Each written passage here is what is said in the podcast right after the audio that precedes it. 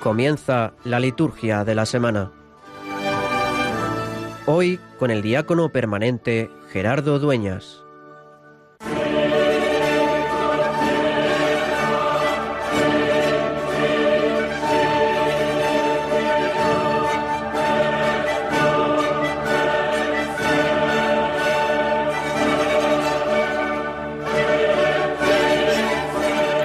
Oh Dios, que prometiste permanecer en los rectos y sencillos de corazón, concédenos por tu gracia vivir de tal manera que te dignes habitar entre nosotros. Por nuestro Señor Jesucristo, tu Hijo, que vive y reina contigo en la unidad del Espíritu Santo y es Dios por los siglos de los siglos. Amén.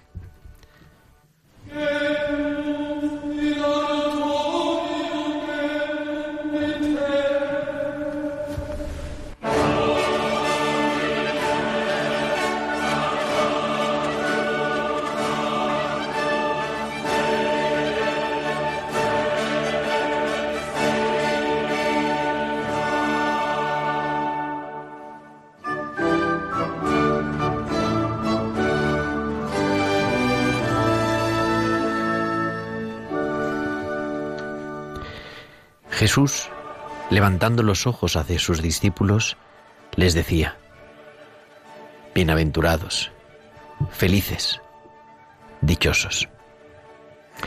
Había un grupo grande de discípulos, una gran muchedumbre del pueblo. Los miró, los contempló, pasó por el corazón y les empezó a decir este discurso que dicen los que saben, que recoge la esencia del Evangelio, el programa del anuncio del reino de Dios, las bienaventuranzas. Bienaventurados los pobres, porque vuestro es el reino de Dios. Bienaventurados los que ahora tenéis hambre, porque quedaréis saciados. Bienaventurados los que lloráis, porque reiréis. Les está mirando, les está contemplando y se da cuenta que sufren, que tienen hambre, que lloran, han perdido la esperanza, que la tristeza se ha hecho presente en su vida. Y les dice, sois felices, porque cuando parece que Dios no está en vuestra vida, está más cerca que nunca. Solamente tenéis que entrar en el corazón y descubrirlo. Pero continúa mirando y ve a otros que lo tienen todo. Ve a otros que están saciados, que se piensan que ellos son los autores de su propia existencia, que todo lo han conseguido gracias a su esfuerzo. Casi, casi, que a Dios no le deben nada. Y les dice, hay de vosotros los ricos, porque ya habéis recibido vuestro consuelo, hay de vosotros los que estáis saciados, porque tendréis hambre, hay de vosotros los que ahora reís, porque haréis duelo y lloraréis. No se trata de críticas y alabanzas. Se trata, creo, de reconocernos en nuestra fragilidad y de podernos presentar así, necesitados, descubrirnos pequeños, sabernos frágiles, vulnerables y presentarnos con la confianza de tener un Dios que nos ama. Dichoso cuando sé que me falta algo, cuando sé que necesito a Dios en mi vida, que necesito de los otros, que no soy el Todopoderoso, sino una pequeña criatura, frágil. Pero ay si pienso que yo me doy mi vida, mi destino, mi plenitud, porque entonces, creyendo que ya lo he encontrado, me estoy perdiendo la mejor parte, la plenitud de Dios. Dichosos, todos, porque nos sabemos hijos necesitados del Padre.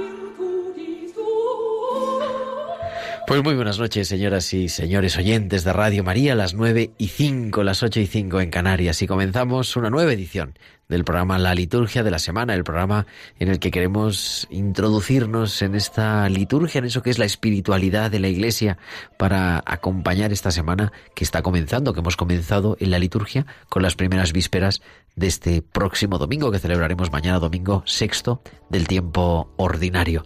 Tenemos el estudio, pues nuestro equipo habitual al otro lado del cristal está Germán García haciendo que todo esto suene estupendamente bien, aunque sea con la nariz congestionada, pero haciendo que suene bien. Muy buenas noches, Germán. Buenas noches, Gerardo, y a todos los oyentes. Y aquí a mi izquierda, nuestra compañera siempre, Inmaculada Castillo. Inma, muy buenas noches. Muy buenas noches. Y a todos ustedes, señoras y señores, pues les hemos preparado un programa que esperamos que no solo les guste, sino que además les ayude a vivir un poquito más cerca de Dios, un poco a vivir este proyecto de Jesús, que es el mensaje de las bienaventuranzas. Y hoy tenemos muchas cosas, Inma. Sí, pues aparte del, del calendario, nos vamos a, a centrar en la celebración del domingo y en las celebraciones de esta semana, de modo especial una fiesta típicamente romana el próximo viernes, que es la fiesta de la Cátedra del Apóstol San Pedro. Y además viajaremos hasta Zaragoza para conocer qué son los cursos alfa y queremos que todos ustedes, señoras y señores oyentes, estén también, que participen en nuestro programa. Queremos abrir el programa, queremos escucharles con sus llamadas sobre sus dudas sobre liturgia o compartir en lo que les podemos ayudar. Luego, un poquito más adelante, les vamos a dar el teléfono del directo para poder intervenir en nuestro programa. Pero no queremos, además, pues solamente eso, sino que se comuniquen desde ya con nosotros a través de nuestras redes IMA. Sí, pueden comunicar con nosotros con sus comentarios en nuestro correo electrónico la liturgia de la semana 1 arroba radiomaria.es y en redes sociales. En Facebook somos Radio María España y en Twitter Radio María Spain. Además pueden publicar sus comentarios con el hashtag almohadilla liturgia semana. Pues todo eso y mucho más comenzamos. Empezamos con el domingo sexto del tiempo ordinario.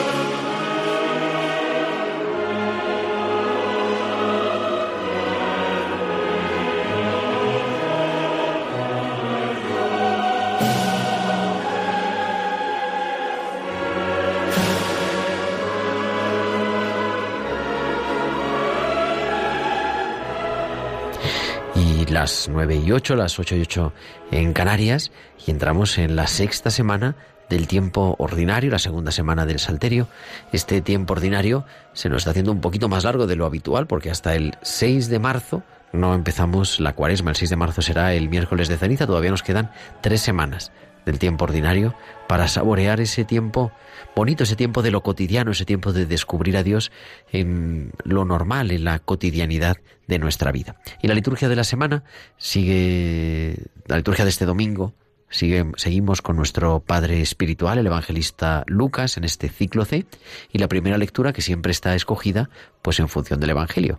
Y en este domingo, sexto del tiempo ordinario de este ciclo C, está tomada del capítulo 17 del libro de Jeremías, Bendito quien confía en el Señor Inma. Nos hallamos ante un oráculo de estilo sapiencial. El profeta nos ofrece una meditación sapiencial muy parecida a la que oíamos en labios de Moisés el jueves de la semana de ceniza ¿Quiénes son benditos y darán fruto? ¿Quiénes malditos y quedarán estériles? Es maldito quien pone su confianza en lo humano, en las propias fuerzas, en el lenguaje bíblico, en la carne. La comparación es expresiva. Su vida será estéril como un cardo raquítico en tierra seca. Es bendito el que confía en Dios. Ese sí dará fruto como un árbol que crece junto al agua. La opción sucede en lo más profundo del corazón, un corazón que según Jeremías muchas veces es falso y enfermo. Los, actos exteriores concretos son consecuencia de lo que hayamos decidido interiormente, si nos fiamos de nuestras fuerzas o de Dios. Esto lo dice Jeremías para el pueblo de Israel, siempre tentado de olvidar a Dios y poner su confianza en alianzas humanas, militares, económicas o políticas. Pero es un mensaje para todos nosotros, sobre todo en este tiempo en el que el camino de Pascua nos invita a reorientar nuestras vidas. Y a, este, a esta primera lectura respondemos, por eso se llama Salmo responsorial, con el primero de los salmos del rey David, el Salmo número uno. Dichoso el hombre que ha puesto su confianza en el Señor.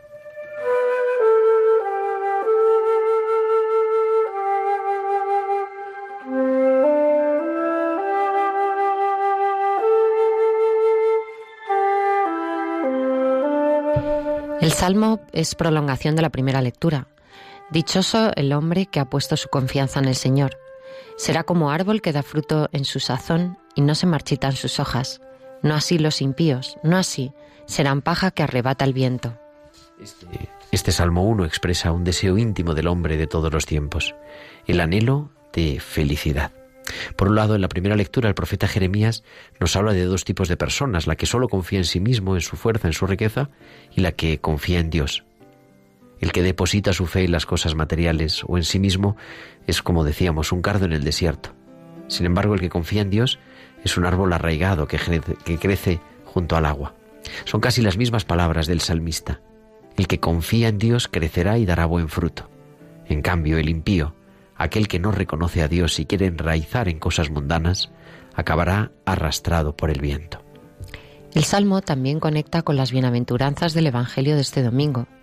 Más allá de leer las bienaventuranzas como una apología del pobre y del oprimido, hemos de ver en ellas una alabanza de los que siguen a Dios a todas, de los que dejarán a un lado su propio ego para lanzarse a anunciar la palabra de Dios, como Jesús mismo. Las bienaventuranzas son en realidad un retrato de Jesús y del profeta auténtico, el que habla la verdad sin miedo y por ello es rechazado y llora ante la incomprensión.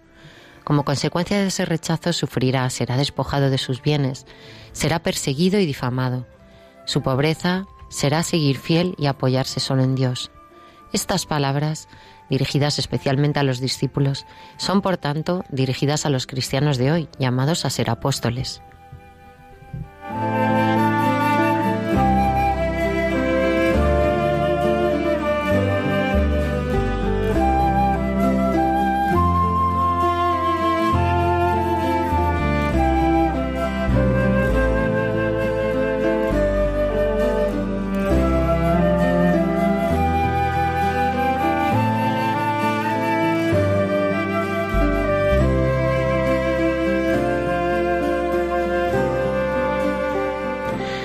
La segunda lectura continuamos leyendo, estamos ya casi acabando, la carta de San Pablo, la primera carta de San Pablo a los cristianos de Corinto. Estamos ya en el capítulo 15. Si Cristo no ha resucitado, vuestra fe no tiene sentido, dice el apóstol. Para los cristianos de Corinto, de mentalidad griega, la resurrección de los muertos no era fácilmente asumible. Admitían una inmortalidad espiritual, la del alma. Pablo afirma partiendo de la resurrección integral de Cristo, núcleo de nuestra fe, que también será integral la resurrección de los creyentes en Cristo. Si no fuera así, el Evangelio por él predicado habría sido un fraude.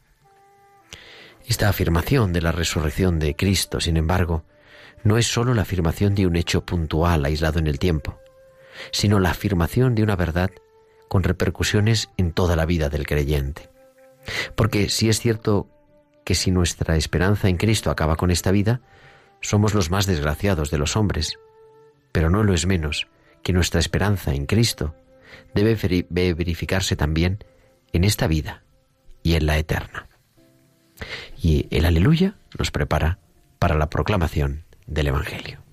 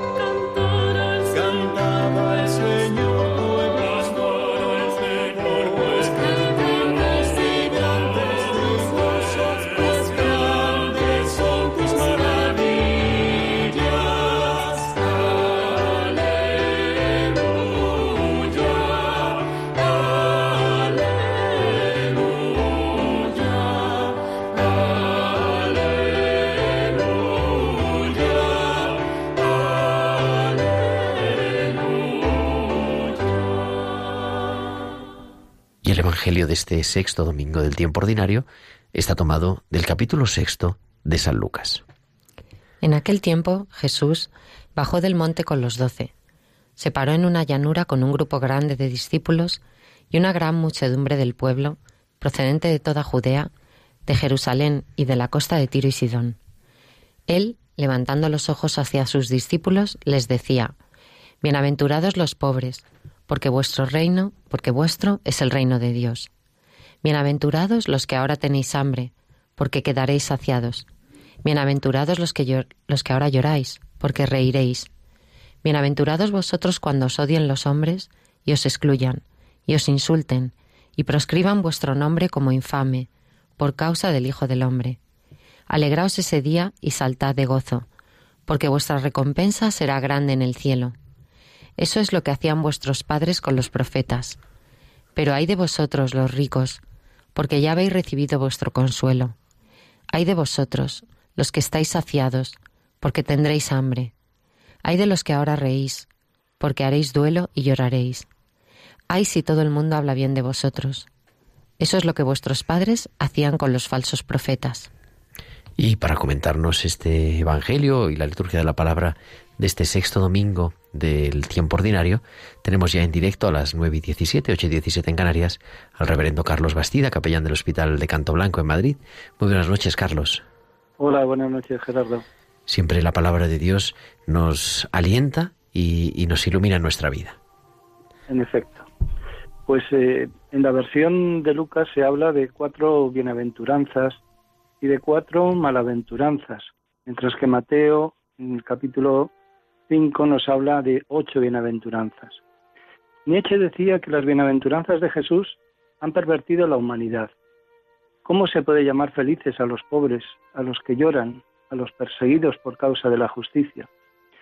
Habría que llamar dichosos a los ricos, a los que ríen porque no les falta de nada, a los que le va todo bien en la vida, Jesús nos presenta el corazón del reino, su mismo corazón, para vivir con sus sentimientos. Es necesario intuir que lo que reflejan las bienaventuranzas es el corazón herido de amor de Jesús. Lo que reflejan las malaventuranzas es el corazón humano herido por el pecado, el egoísmo y la soberbia. Hay que elegir de qué parte está nuestra vida. Si queremos vivir unidos y con los sentimientos del corazón ilimitadamente bueno de Jesús que refleja su santidad. La felicidad que nos promete Jesús es un amor fiel a los proyectos de su corazón. Cuando se elige el camino de la mundanidad del que tanto habla el Papa Francisco, siempre tiene el perfume de la tristeza y la decepción. Tenemos que saber que nuestro corazón es el lugar de lucha entre el bien y el mal, y es mucho lo que nos jugamos, apostar por las bienaventuranzas es siempre acertar con el camino de la santidad, aunque cueste. Seguir el camino de la mundanidad es tener vivacidad, pero no vida abundante. El espectáculo humano es a veces tan cruel y cotidiano que hasta llegamos a pensar que deberá ser así, sin recambio, ricos a costa de pobres, hartos a costa de hambrientos, risotadas a costa de lágrimas, poderosos a costa de sometidos. Jesús proponía otro espectáculo increíble y paradójico, justamente la inversión de aquel drama. Los pobres se hacían reyes, los hambrientos eran saciados, los que lloraban sonreían esperanzados, y los proscritos e insultados saltaban de alegría con una dignidad insólita. El balcón de las bienaventuranzas no nos invita a cerrar los ojos ante la dura realidad, sino a mirar lo que ésta debería ser, trabajando para que lo sea. Jesús es la primera piedra de ese hogar humano. Él nos ha revelado que la verdadera felicidad que tan torpemente buscan a veces los hombres no está en ese desajuste que ha merecido el lamento del Señor, sino en su persona viva, su mensaje y su destino. La misericordia entrañable que nos devuelve la posibilidad de parecernos a Dios, la libertad que nos hace sus hijos, el amor que nos hace hermanos de los demás. Por eso Jesús, monte abajo, mostrará otro balcón desde donde se vislumbra el ocaso del terror del odio, de las envidias, de las hambres, de las oscuridades. Y dirigiéndose a los suyos, les propondrá, no perdáis el tiempo en estériles lamentos, haced un mundo nuevo, empezando por vosotros mismos. El cristianismo tiene la misión de estrenar ese cielo ya en la tierra, como primicia del mundo querido por Dios, que hace felices a los hombres, que cambia las tristezas, las hambres, los absurdos en dicha bienaventurada. Y Jesús invitaba a mirar desde su balcón, haciendo realidad lo que en él se contemplaba, porque Jesús siempre miraba desde los ojos de Dios. Y nosotros, ¿a qué balcón nos asomamos? Una forma de saberlo es preguntarse qué ven los demás en los cristianos cuando nos ven vivir y morir, gozar, trabajar, sufrir y reír desde sus ventanas. Pues ahí queda esa pregunta, ¿verdad? Si vivimos ese programa que son las bienaventuranzas. Muchísimas gracias, Carlos. Muchas gracias a vosotros. Y por cierto, muchas felicidades. Muchas gracias. Es que hoy es un día grande. Es el cumpleaños de Ramona, que nos acaba de escribir, que cumple 90 años, pero también es el pues cumpleaños de Carlos Bastida. unos, poquitos menos, pero también es mi cumpleaños. Unos pocos bastantes, y gracias pues por estar también en directo y, poderte eh, felicitar y pedirles a nuestros oyentes pues también una oración de manera especial por ti y por tu ministerio. Muchas gracias. Gracias, buenas noches.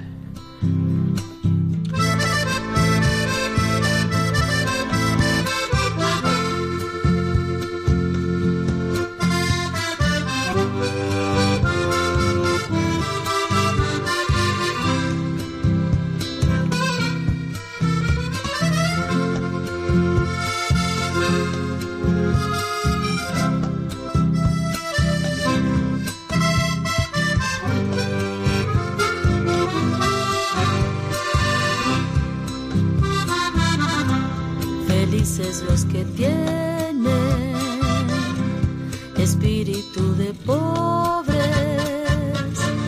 el reino de los cielos en herencia tendrán. Felices los que lloran y sufren muchas penas, recibirán consuelo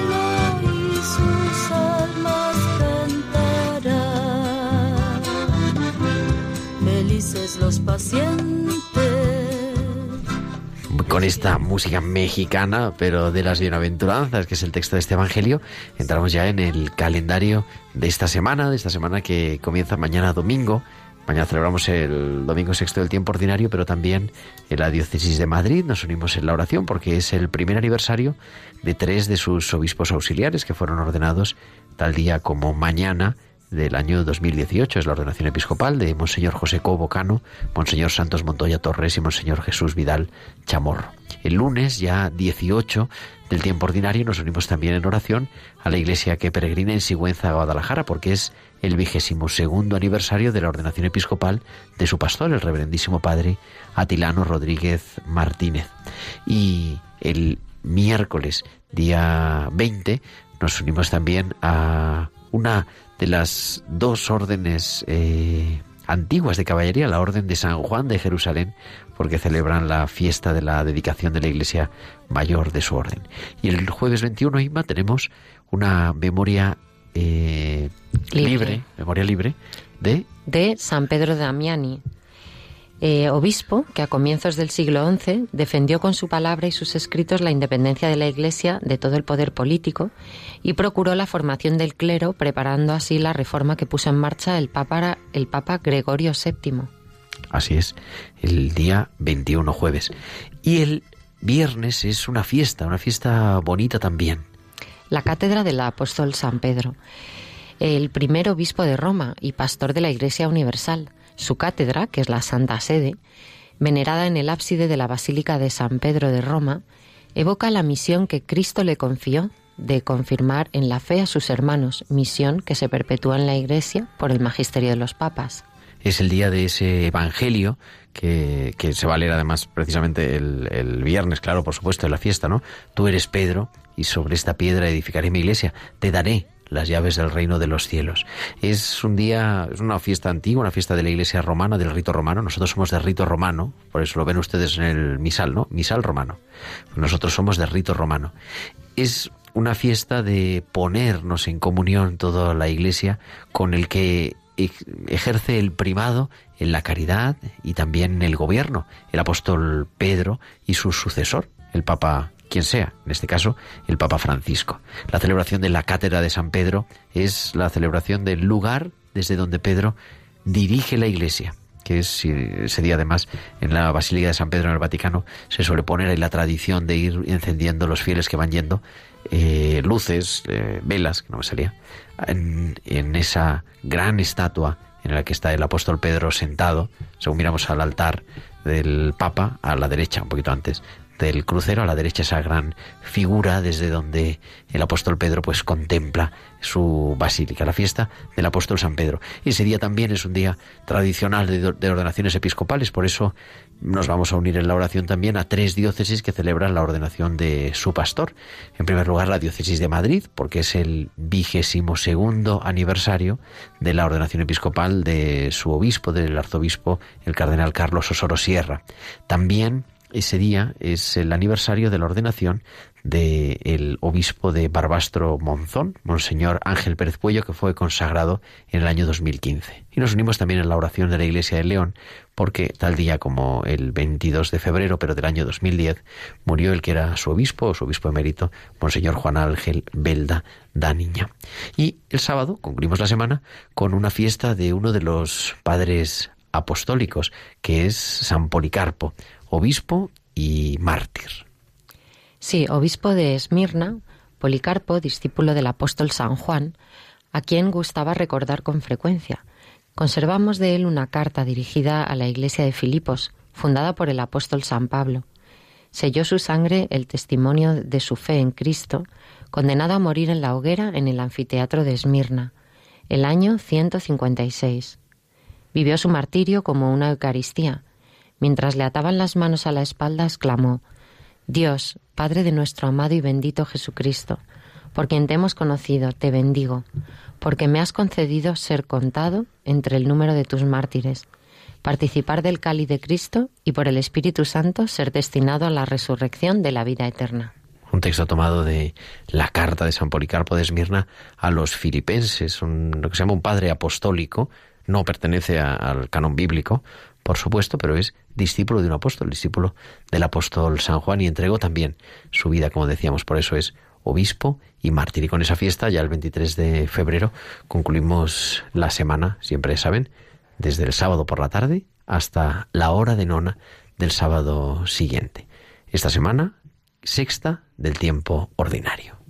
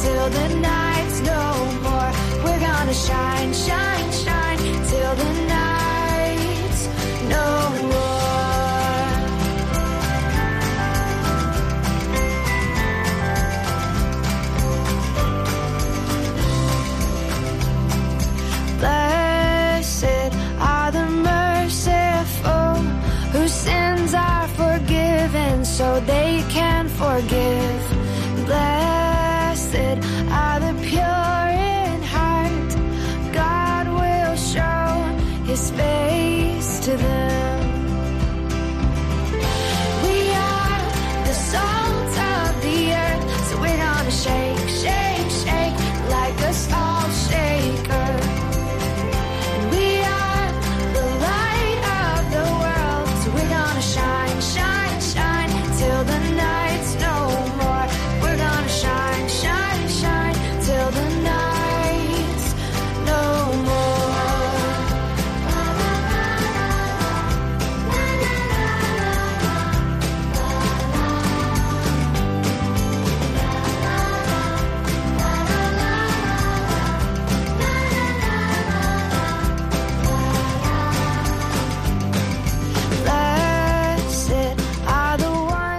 Directo a las 9 y 31, a las 8 y 31 en Canarias.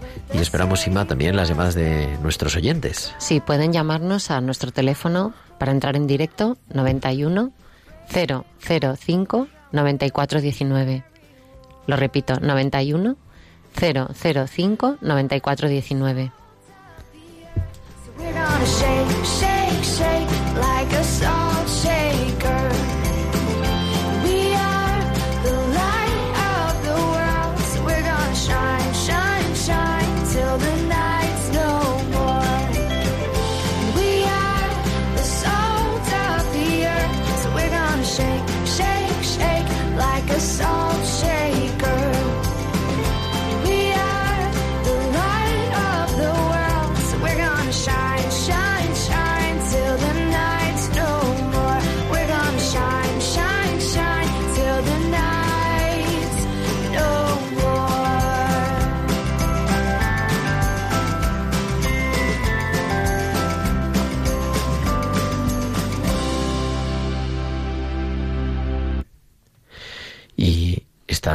desde Zaragoza Antonio Moreno Montero. Muy buenas noches, Antonio.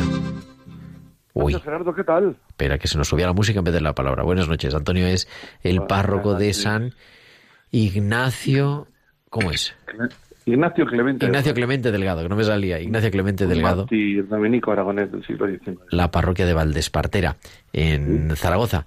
Y interviene en el programa para contarnos pues una experiencia que habéis est- que tenéis este año, ¿verdad? De- vamos, de año, este fin de semana, perdón, Sí, en sí, vuestra parroquia, que son los cursos Pues- alfa, Las cenas alfa, diría las yo. cenas alfa. Sí, sí, tiene más, es más atractivo venir a cenar que venir a un curso. pues es muy sencillo. es- es- alfa no es un movimiento, es un método de, de nueva evangelización y dirigido preferentemente a personas alejadas o personas que tienen dudas o que quieren se replantean su fe. Entonces, tenemos una, una central de Alfa España que tenéis ahí en Madrid, con un equipo maravilloso. Nos apoyaron a la parroquia para hacer un curso de entrenamiento y nuestros barrios son barrios de gente joven, gente bastante alejada y pues sentíamos un poco esa, esa pasión misionera y con nos, hemos lanzado a la aventura, ayudados por unos amigos que tenemos aquí que conocen la experiencia que están viviendo en la cartuja de Euladei, la comunidad del distrito del Chemanef, pues eh, consiste en ir a la calle con unos cartelitos estupendos y decirle a la gente en el tranvía, en el mercado, te invito a cenar y entrar en ese diálogo. Y de ese te invito a cenar, pues salen personas. Ayer empezamos con 12, donde el objetivo es encontrarse, hablar tranquilamente de lo divino y de lo humano, nunca mejor dicho. Y, y nada, es un ciclo de, pues eh, ayer fue la primera, la de presentación, tendremos otra mm, semanal, cada viernes. Hay que mimamos el espacio, mimamos que la cena sea, no sean ganchitos, que sea de calidad, repartimos bien los roles. Los ganchitos ha quedado muy, muy de GP. No, no, no, no. Intentamos que sea una cena a gusto, que la gente se sienta invitada, que puedan hablar libremente. Tiene una primera estructura, pues eso, que es la, la cena, luego viene una charla, unos 40 minutos, y luego viene ya un poco la puesta en común. Y ayer fundamentalmente era que la gente se sintiera a gusto, que puedan hablar con libertad, que se pueda recuperar el, el que yo ayer estaba impresionado, ¿no? Porque allí en eh, donde hemos hecho la cena, pues aparecieron personas que no se habían visto nunca, pero que ante la llamada de, de, de la, de publicidad que habíamos hecho, de, de hablar de los temas fundamentales, de la felicidad, de Jesús, de, del Evangelio, pues se han presentado y bueno, pues salimos muy contentos. Esperamos que con las oraciones de los oyentes de Radio María, pues posiblemente a la semana que viene se, incremente o se doble el número de, de comensales. Y la verdad que es, una de evangelización que funciona en muchos países. Nació en Reino Unido, yo la he vivido también en Francia y, y bueno, pues estamos hablando de, de iglesia en salida y de periferias, pues ahí es una, alternativa. Aquí se había hecho con jóvenes y había dado cierto resultado, pero esta vez el desafío es, lo hemos propuesto para personas adultas a partir de 30 años. Qué bueno, sí. Yo lo he conocido hace...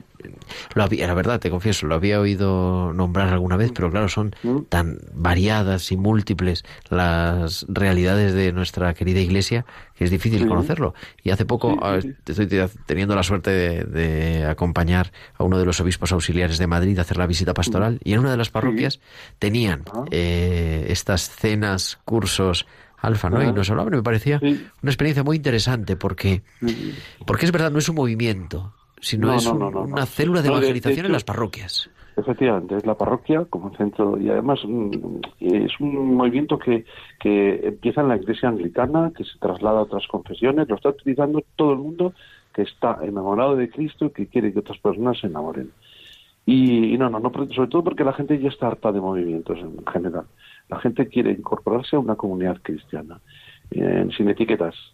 Y bueno, pues eh, la verdad es que es de un dinamismo impresionante, los materiales son buenísimos y, y yo creo que, va a dar resultados. Ya os informaré al final, pero la verdad que estamos, estamos muy, muy, muy animados. Pues vamos a encomendarlo, ¿no? Esa experiencia, bueno, que empieza en, en la iglesia anglicana, pero vamos, que ha hecho suya la Sí, iglesia sí. católica con todas las bendiciones Sí, de los pastores y pues como una forma, con diferentes caminos en el fondo, igual que los movimientos, las espiritualidades de las órdenes terciarias religiosas, ¿verdad?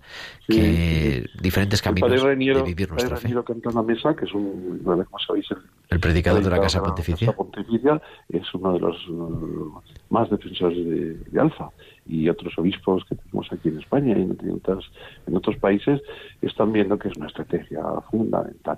No podemos eh, no podemos quedarnos encerrados en la iglesia, tenemos que, que salir. Ayer era muy muy divertido, muy simpático ir por el mercado del barrio, en las paradas del tranvía y la gente miraba, cogía, la- casi siempre la respuesta es amabilísima y, ah, pues muchas gracias, ah, pues gracias. Y, y de repente dijimos, recemos. Tu- Tuvimos un ratito de oración antes de empezar la cena y dijimos, pues encomendemos esto al Señor y que sea lo que Dios quiera.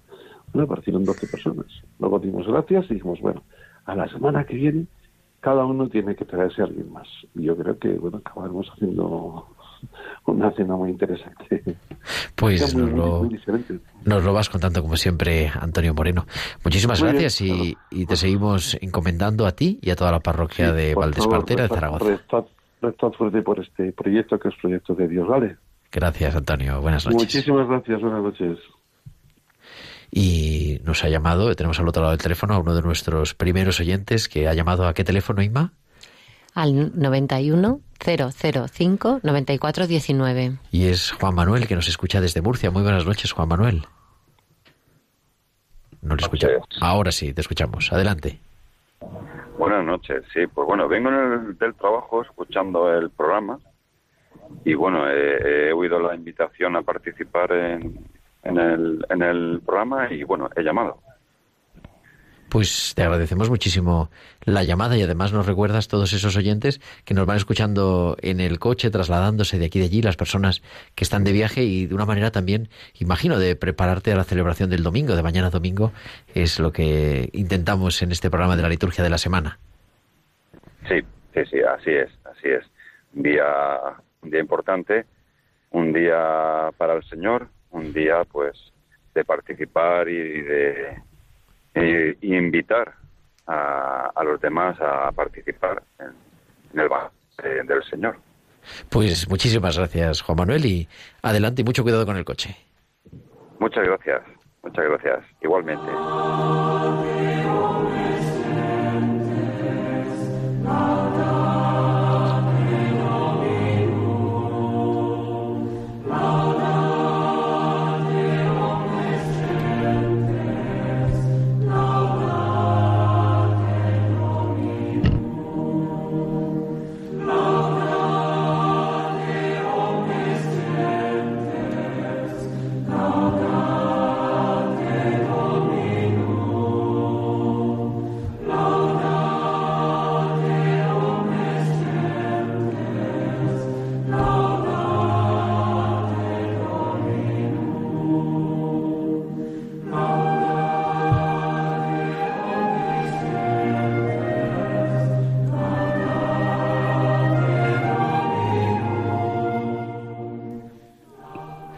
También Susana de Navarra, que ha llamado al 91005-9419. Muy buenas noches, Susana.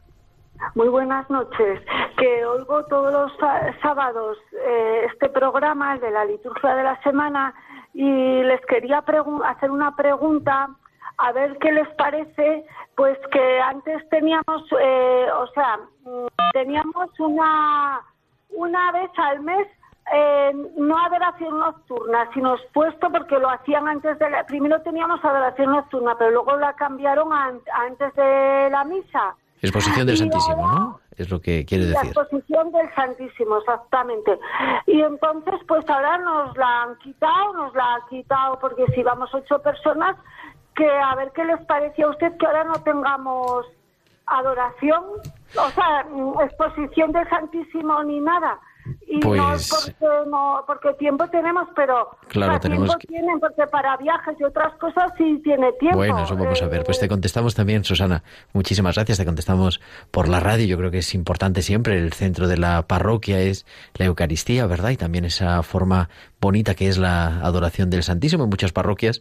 Pero bueno, luego en, en lo cotidiano de cada parroquia, el párroco como pastor propio es el que debe decidir y ver también la disponibilidad. De todas maneras, hay a lo largo de España un montón de capillas del Santísimo y de adoración perpetua en muchos lugares de España donde se está adorando, no solo en comunidades religiosas, sino en capillas abiertas a muchos sitios. Una, por ejemplo, en Zaragoza, que hablábamos hace un momento, en la Plaza del Aseo, en Zaragoza, nos hablan, nos abierta 24 horas para adorar y para reconocer al Señor presente en la Eucaristía. Y continuamos en directo, ya a las 9 y 44, las 8 y 44 en Canarias, y esta música del Laudate Omnes Dientes nos recuerda, Ima, lo que hacemos en la liturgia de las horas, que es alabar al Señor siempre, en todo tiempo. Sí, la liturgia de las horas se desarrolló poco a poco hasta convertirse en oración de la iglesia local, de modo que en tiempos y lugares establecidos y bajo la presidencia del sacerdote vino a ser como un complemento necesario del acto perfecto de culto divino, que es el sacrificio eucarístico, el cual se extiende así y se difunde a todos los momentos de la vida de los hombres. Esa es la importancia, ¿verdad? De la liturgia de las horas, que en el fondo es pues santificar nuestra jornada. Y continuamos con más llamadas. Nos llama ahora, la atendemos con mucho gusto, Julia de Madrid. Muy buenas noches, Julia. Buenas noches. Pues oigo su programa, me gusta, pero tengo una pregunta. Vamos a ver si la sabemos responder. No, es, es que eh, estoy mucho con Radio María y rezo el rosario. Y cuando terminan los misterios, dicen la letanía.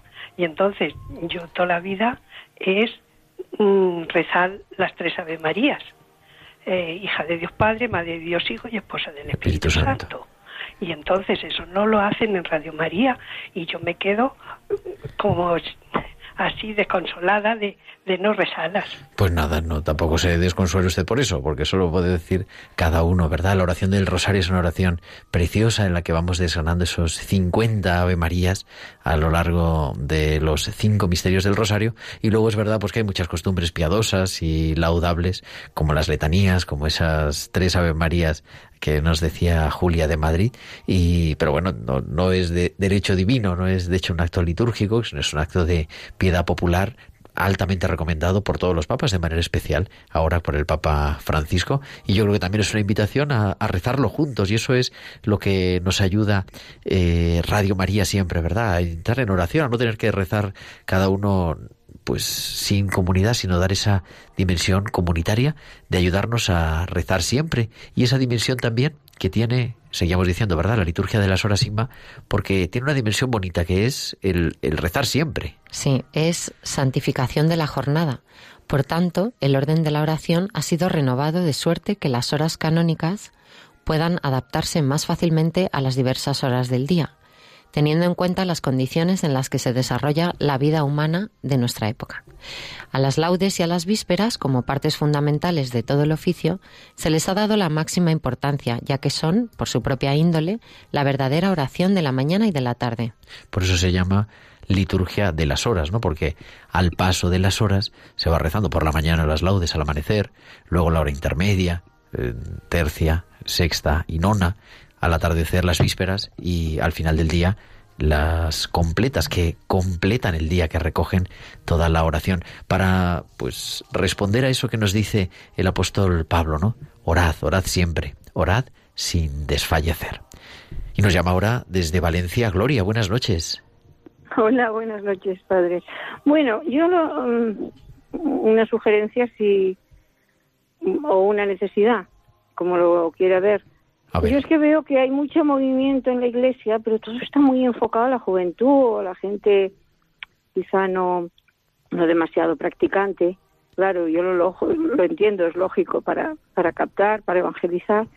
Pero yo ya soy mayor, en la iglesia todos somos gente mayor y yo me encuentro que para nosotros hay poca, no sé, poco movimiento. ¿Y nos llamas desde Valencia capital o desde dónde? No, de un pueblecito. De un pueblo de. Valencia. Sí, Yo creo que esta, esta inquietud es verdad. La misión de la Iglesia es evangelizar. La Iglesia existe para evangelizar y, y de manera especial pues también para los que no conocen al Señor, ¿verdad? Pero en Valencia sí, no, eso- precisamente hay una delegación, es la delegación episcopal de Pastoral de la Salud y de las personas mayores. El cardenal de. Valencia, ya el arzobispo Sí, Osoro sí. y antes el cardenal. García Vasco tenía esa No, no, inquietud. ¿no? Esa de, de, cardenal, sí, de acompañar a los mayores en la evangelización. Bueno, Así que te invitamos a... cosas porque también estamos, mm, bueno, tenemos disposición de tiempo, horario y, y vamos a la iglesia y, y te, te limitas a hacer una rutina y a la misa. Pues hay que salir siempre de la rutina.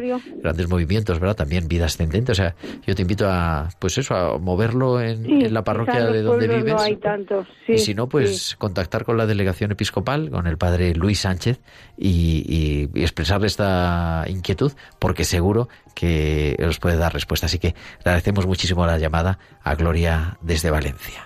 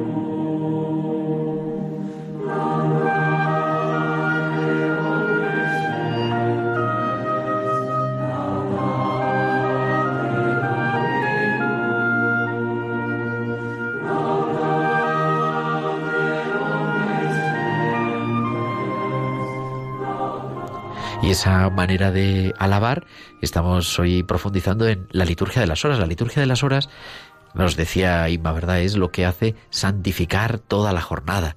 Es lo que hace responder a esa oración. Pero además tiene una cosa bonita, o dos cosas, que lo comentamos también, ¿verdad? Una es rezar con los salmos. Jesús rezaba con los salmos. Y los salmos es no solamente rezar con las oraciones que rezaba Jesús, sino rezar con la misma palabra de Dios. Los salmos son, vienen en la Biblia, ¿no? Es un libro de la Biblia, es por tanto un libro inspirado, pero es un libro de oraciones. Entonces tiene como esa dualidad, ¿no? Como esa doble dimensión. Es palabra de Dios, en los salmos encontramos la palabra de Dios, pero es la palabra de Dios que Él nos regala para que nosotros le alabemos. Y eso lo vivimos en la liturgia de las horas. Por eso eso que decimos muchas veces cada semana en, la liturgia de la semana, ¿no? La semana primera del Salterio, semana segunda del Salterio. Ahora la semana sexta es la segunda del Salterio. ¿Qué quiere decir esto? Esto quiere decir que los 150 salmos, son 150 salmos los que tenemos en la Biblia, se han distribuido en cuatro semanas.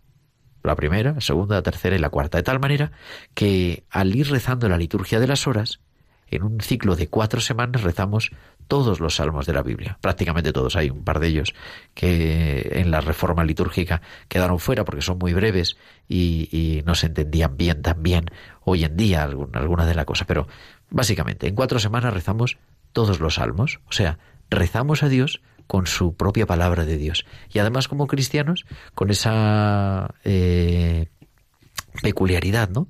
Saber que era lo que rezaba Jesús y lo que rezaban los primeros discípulos. Decía San Pablo, ¿no? Rezad siempre a Dios con himnos salmos y cánticos inspirados, porque es la oración de los judíos que siguen haciendo. Y los salmos además están compuestos, y si nuestros oyentes van a, la Biblia o en el libro de la liturgia de las horas, siempre tienen un título, ¿no? Dice Salmos del amanecer, Salmos de la subida a Jerusalén, Salmos para dar gracias a Dios, Salmos para después de la cosecha, Salmos de misericordia para pedir perdón. Se han ido distribuyendo a lo largo de la historia para ir, pues eso, ir acompañando con la palabra de Dios las los diferentes momentos de nuestra vida. Y además, la liturgia de las horas es eh, pues el distribuirlos no solo a lo largo de cuatro semanas, sino a lo largo de todo el día. Son dos, decíamos, las, las horas principales. Laudes al amanecer y vísperas al anochecer. Luego hay otra que es la hora intermedia, que se puede rezar entre laudes y vísperas, dependiendo del momento, pero que sin embargo los contemplativos, los monjes y monjas de vida contemplativa, rezan todas, rezan las tres horas intermedias, tercia, sexta y nona. Tercia suele ser a las nueve de la mañana, sexta a las doce del mediodía, a mediodía, y nona a las tres de la tarde. Y antes del descanso nocturno se reza las completas. A lo mejor nuestros oyentes han oído, y Inma yo creo también, has oído eso de rezar maitines. Por ejemplo, ¿no? Rezar maitines. Y dices, ¿y dónde vienen los maitines? Pues los maitines era el oficio de lectura que los monasterios se rezaba habitualmente a medianoche.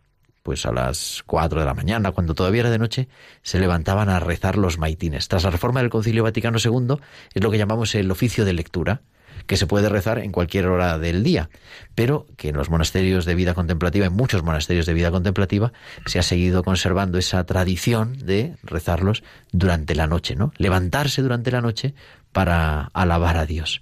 En medio pues del silencio de la noche, ¿no? resuena la campana del monasterio y convoca a los monjes para alabar a Dios. El oficio de lectura es además una riqueza preciosa que nos ha traído el Concilio Vaticano II, la reforma litúrgica del Concilio Vaticano II, porque ha rescatado un montón de pasajes de la Biblia, se leen pues prácticamente todos los libros de la Biblia a lo largo del año y un montón más de textos de padres de la Iglesia, de textos de santos, de algunos textos de los papas o de los concilios que van acompañando ese rezar de los salmos, ¿no? Es como ese regalarse un tiempo, y el oficio de lectura pues es un poquito más largo, y claro, si es cantado no digamos, ¿no? Pero aunque sea rezado, es un poquito más largo porque es dejar resonar la palabra de Dios. Por eso se llama oficio de lectura, pero era el antiguo maitines, que se decía porque se levantaban los monjes a medianoche a, a alabar a Dios. Y acaba el día, como decíamos, pues con las completas, que luego nosotros las vamos a rezar en un momento, ¿no? Ahora tenemos a las 10 el informativo y a las diez y media en Radio María siempre es la oración de completas, una oración que es preciosa y que acaba además con el examen de conciencia del día, ¿no?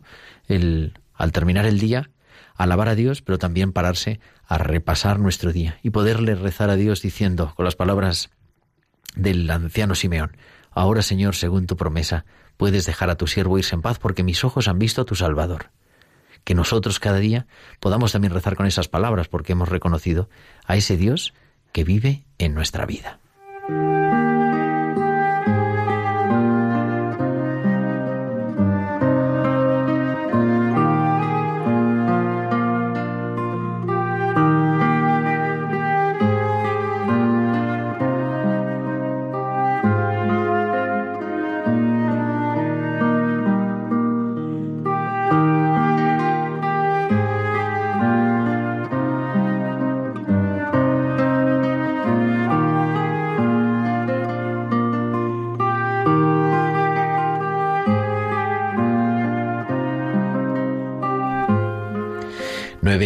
55, las 8 y 55 en Canarias, y sigue la centralita colapsada. Tenemos a nuestro prove compañero Germán García al teléfono, pero el tiempo no da para más, se nos echa el tiempo encima y tenemos que dar paso al informativo para contarnos toda la agenda política, toda la agenda de sucesos y toda la agenda también de la vida de la Iglesia. Inma, un programa en el que me parecía bonito saborear, ¿verdad? Lo que es la liturgia de las horas, la oración de la Iglesia. Mm. Y que podamos siempre seguir viendo así. Bueno, Inma, que viene de retiro, que ha estado de retiro todo el día. Con mi comunidad de Tel, por supuesto. Bueno, ya nos contarás bien cómo va eso, pero bueno, el tiempo no nos da para más. Muchísimas gracias, Inmaculada Castillo. buenas noches. A vosotros, buenas noches. Gracias también a Germán García, al otro lado en el control técnico. Y a todos ustedes, señoras y señores oyentes, les esperamos la próxima semana, el sábado a las nueve de la noche. Será el padre Adolfo Lucas el que dirija la liturgia de la semana. Descansen, sean felices. Un abrazo de su amigo el diácono Gerardo Dueñas.